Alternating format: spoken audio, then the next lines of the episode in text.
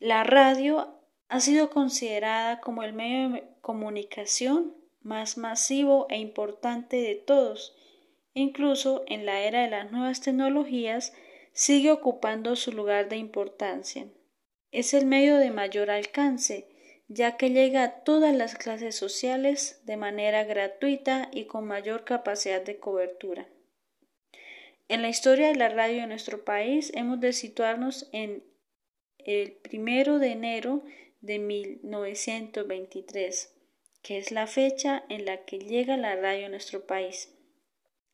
La radiodifusión fue introducida en el país por iniciativa de los radioaficionados, quienes desde 1923 trajeron los primeros receptores transmisores de baja potencia.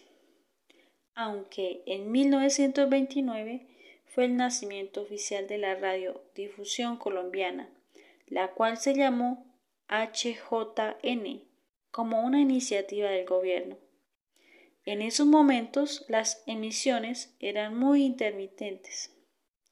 Posteriormente, a finales de los 40 y de los 50, surge la cadena radial colombiana Caracol, la radio cadena nacional RCN y Todelar, emisoras que hoy en día nos siguen acompañando. Una de las emisoras que aparecen por esta época es Radio Sutatensa, cuyo objetivo principal era difundir la educación entre los campesinos. En un principio las voces eran de hombres. Hoy en día esta realidad ha ido cambiando y podemos darnos cuenta cómo la participación femenina se ha constituido en un hecho significativo.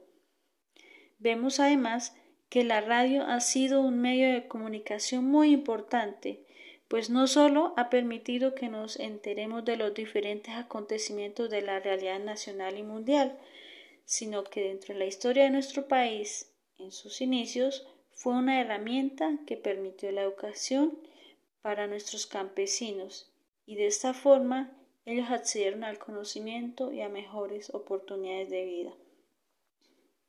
Hoy en día podemos llegar a ustedes, padres, madres de familia y queridos estudiantes, gracias a la radio. Pero además, el emitir para ustedes este programa de formación conlleva que como estudiantes desarrollemos nuevos procesos de aprendizaje y de investigación de manera que demos a conocer un contenido que no solo informa, sino que a la vez sea formativo y didáctico.